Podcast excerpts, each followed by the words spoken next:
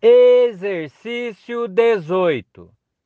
Realizando um controle de embreagem na subida, conhecido também como parada sem usar o freio. Ligue a seta para a direita e olhe o retrovisor direito. Inicie o alinhamento. Se estiver de segunda marcha, reduza para a primeira marcha.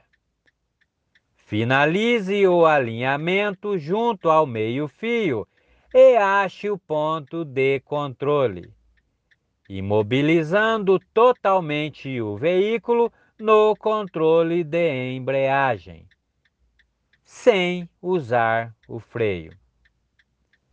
Você pode usar pontos de referência para realizar o alinhamento.